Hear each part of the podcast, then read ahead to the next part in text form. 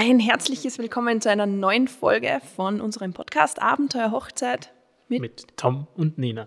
Heute zu Gast haben wir die liebe Vera, ein absolutes äh, Traumland für alle frisch Verlobten, befindet sich hier in Wels. Liebe Vera, stell dich doch mal kurz vor. Hallo, ihr zwei. Ja, ihr lieben Leute da draußen, mein Name ist Vera. Ähm, ich lebe seit einigen Jahren in Wels und habe hier meine Firma Die Macherei gegründet. Hat sich ein bisschen entwickelt, aber wir sind heute spezialisiert auf personalisierte Deko, sehr detailverliebte Details, haben ähm, detailverliebte Details ist überhaupt eine schöne, schöne Sache, haben sehr viel Dekoartikel auch zum Thema Hochzeit, ist ein Riesenthema bei uns und versuchen so eure Feste und speziellen Momente einfach ganz besonders und besonders schön zu gestalten. Auch wir dürften für unsere Hochzeit ganz viel personalisierte Sachen äh, unseren Gästen vorsetzen, angefangen bei den Einladungen ja schon, die man ja bei euch auch erstellen kann. Mit dem tollen Laser kann man ja alles machen, was ja, genau. möglich ist, egal ob auf Holz, auf Papier, auf ähm, Acryl. Das finde ich immer ganz nett und ganz spannend. Das bemalt ihr ja dann hinten. Ja, also es ist ähm, generell so, dass Personalisiertes und Haptisches total im Trend liegen. Das heißt, ähm, jeder ist eigentlich auf der Suche, dass ähm, seine Einladung einfach etwas ganz Besonderes ist, verstehe ich einfach auch gut und macht einfach Freude, sich da auszuleben. Hat sich in den letzten Jahren schon ein bisschen abgezeichnet, dass Acryl einfach ein äh, großes Thema ist. Gerade durchsichtiges Acryl, das sieht ja aus wie Glas. Gibt es dann auch mhm. mit der berühmten Grünkante oder Blaukante, gibt es verschiedene Varianten. Und wenn wir das gravieren, ähm, sieht es dann ein bisschen so aus wie eine Blindprägung. Das heißt, der Laser kratzt die Oberfläche an und so entsteht der Farbkontrast.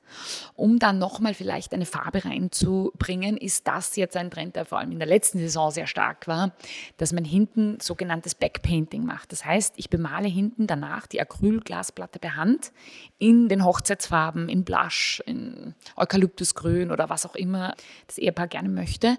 Und so sticht dann diese Gravur vorne noch ein bisschen mehr raus. Wir hatten das ja bei unserem Cake-Topper. Mhm. Also da haben wir das äh, genutzt, diese Technik. Fand ich total super. Also hat super ausgeschaut und man konnte das Acryl auch super erkennen auf den Fotos, ja. weil es ist so nicht mein Lieblingsmaterial zum Fotografieren. Also es schaut richtig super aus, aber sobald man es fotografiert, verschwindet das halt irgendwie, weil es halt durchsichtig ist. Ja. Und äh, wenn man es hinten bemalt, dann ist es ein bisschen, ähm, ja, kann man es ein bisschen besser fotografieren. Ja, ich finde, da hast du gerade was ganz Interessantes angesprochen, nämlich das Acryl ist so schön zum Beispiel, aber dann im echten Leben eigentlich manchmal schwer umzusetzen. Nennen uns immer wieder, wir sind der Ansprechpartner für alle Pinterest-Probleme. Zu uns kommen äh, Ehepaare oder Bräute, die sehr, sehr viel auf Pinterest, gerade amerikanische Webseiten durchforstet haben nach Trends. Im amerikanischen Raum, vor allem in Nordamerika, ähm, gibt es extrem viel Style-Shoots, sehr, sehr viel geposte Sachen, inszenierte Dinge. Selbst bei normalen Hochzeiten wird oft einfach ein ganzer Tag dafür aufgewendet, nur Dinge in Szene zu setzen. Das hat dann leider die Folge, dass manchmal etwas schwierige Realitätsvorstellungen irgendwie ähm, uns entgegengebracht werden. Und ich verbringe eigentlich sehr, sehr viel Zeit damit, einmal zu erklären, was ich machen kann und was ich für sinnvoll halte. Weil ähm, ein gutes Beispiel eben sind diese Glassachen, die sind wunderschön. Man kann sie auch fürs Foto trotz allem, auch wenn du jetzt sagst, es geht nicht, es geht. Man kann sie gut inszenieren, indem man grüne, also Greenery oder Blumen drunter legt, einen speziellen dunkleren Stoff drunter stylt. Das geht alles. Nur wie ist das im echten Leben? Im echten Leben sitzt mein Opa neben mir, der ähm, eh schon mit Brille schwierig sieht und dann hat er die Acrylglasplatte und muss da in Schriftgröße 13 äh, auch noch geschwungen entziefeln, ob es jetzt ein Fisch oder Fleisch ist. Das ist, würde ich jetzt nicht so machen. Mehr. Das nächste sind die einzelnen Lasercut-Namen. Kennt jeder von Pinterest mittlerweile schon seit Jahren, sind nicht mehr wegzudenken. Acrylnamen in Gold, in Rosa, in allen schönen Farben, die auf den Tellern liegen unter einer schön drapierten Leinenserviette. Gut, mehrere Probleme. Nummer eins, die Dinge sind sehr, sehr, sehr fragil. Damen, die, sage ich jetzt einmal, noch ein bisschen eine, eine, eine sanftere Art haben, schaffen es vielleicht, diese Namen nach Hause zu befördern, äh, ohne dass sie brechen. Ähm, mein Ehemann nach dem zweiten Bier hätte seinen ganz sicher zerbrochen und das ist schade, weil hinter diesem Acryl Placecard einfach viel Arbeit steckt. Grafische Aufarbeitung, die Plattenjustierung, Gerätkalibrierung, Folie abziehen, dann einmal Gravur, dann polieren, dann, äh, dann weiter schneiden, dann jedes einzelne zählen. Also das ist ein teures, sehr, sehr anspruchsvolles Produkt, wo es sehr schade ist, dass es einfach den Weg nach Hause meistens nicht schafft. Und dann gibt es noch das Problem, dass einfach die Anna-Katharina eine andere Namenslänge hat als der Shirley. Und dann wird es einfach schwer, das gleich zu stylen. Es hat einen Grund, warum da immer Anna, Calvin, Tom und Iris steht, die genau die gleichen Buchstabenanzahl haben oder einfach ja. genau die gleichen Längen und die dann in riesig am Teller liegen.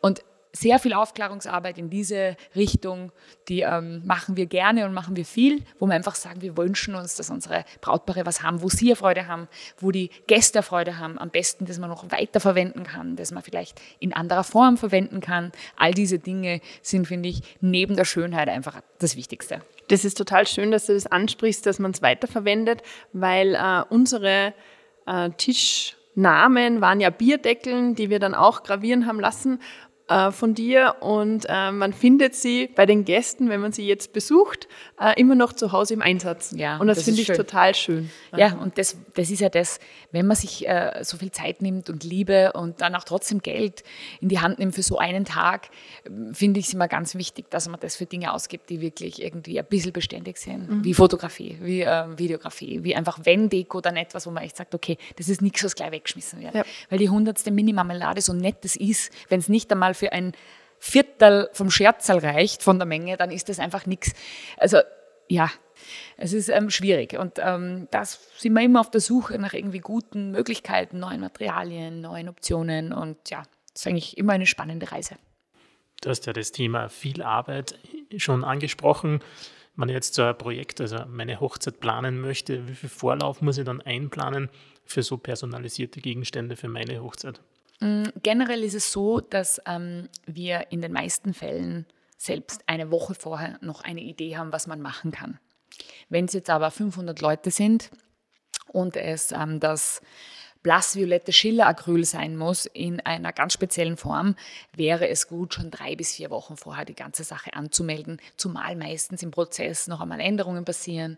Es ändert sich was an der Gästestruktur, an der Sitzordnung. Vielleicht ist etwas, was man sich überlegt hat, nicht so umsetzbar. Deswegen sage ich immer, wenn man ganz sicher sein will, einfach vier Wochen davor mal schreiben. Innerhalb von zwei Tagen erhalten die Leute meistens Rückmeldung und sehr oft werden wir dann noch einmal vielleicht ein paar Sachen aufschreiben, die vielleicht die Bestellung nochmal verändern und dann haben wir da gut Zeit, einfach das gut zu planen.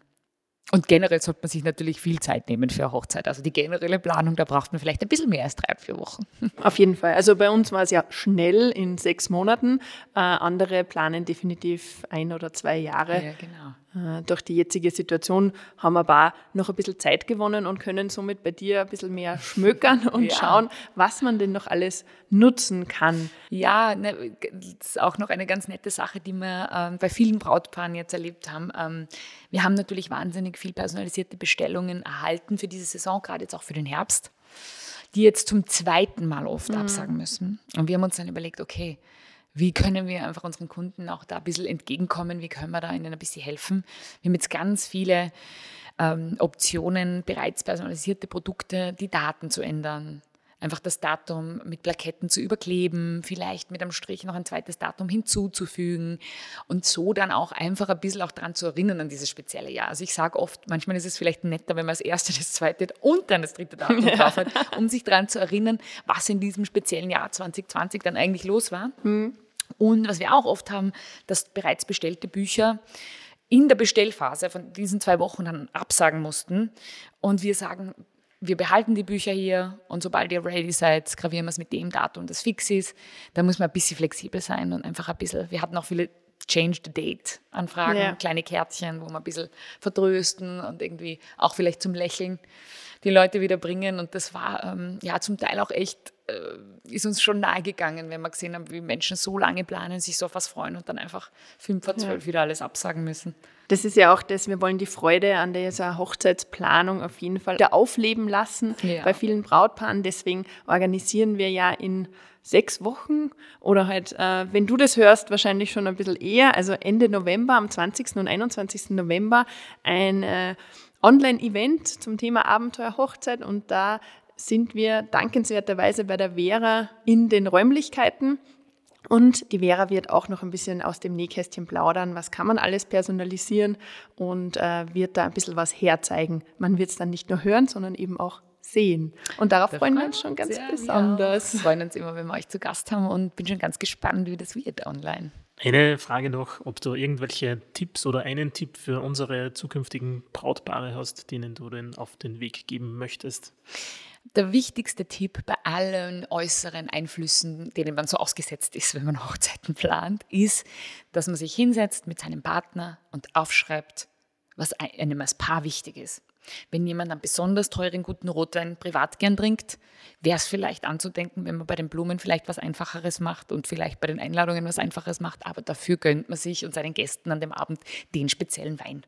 Oder wenn einer Braut es einfach wichtig ist, dass Echtblumen im Überfluss da sind, dass man einfach sagt, okay, man spielt vielleicht die Musik vom Band, vielleicht ähm, gibt es kein Giveaway, aber dafür gibt es halt diese Echtblumen, die sich die Gäste vielleicht nachher mit heimnehmen dürfen, dass man ein bisschen so schaut. Also, äh, dass man äh, nicht das Rindsschnitzel bestellt, weil es jeder mag, sondern sich mhm. überlegt, was man selber möchte, weil es ist sein Tag und er ist nur einmal und meistens ähm, sind alle eh sehr flexibel in der Gästeschar und freuen sich mit dir, wenn es das gibt an dem Tag, was du wirklich super findest. Ja. Das finde ich total schön, ein schönes Schlusswort. Und wenn ich so an unsere Hochzeit denke, dann haben wir das, glaube ich, sehr gut äh, gemacht. Eigentlich alles das, was wir haben wollten, ist auch so passiert. Und man hat einfach seine Prioritäten, was ist einem wichtiger. Und das andere äh, wird dann einfach ja, entweder unter den Tisch gekehrt, es gibt es einfach nicht. Ja. Und äh, sollte es wen stören von den Gästen, ähm, ja, kriegt man das eh an sich nicht mit, no. weil äh, alle sich freuen und äh, ja. Ich glaube, das passt so gut. Mhm. ja, in diesem Sinne können wir nur mehr sagen, vielen Dank für deine Worte. Sehr gerne. Und freuen uns natürlich auf unser gemeinsames Event. Und bis dahin dürft ihr natürlich in unsere anderen Folgen hineinhören, was wir schon alles aufgenommen haben, beziehungsweise wenn ihr neue Ideen, Inputs habt, dann schreibt uns einfach unter abenteuerhochzeit.com oder auf unsere sozialen Kanäle. Und auf unserer Seite gibt es natürlich auch schon die Anmeldung für unser Online-Event unter www.abenteuerhochzeit.com/event. Wir freuen uns auf euch.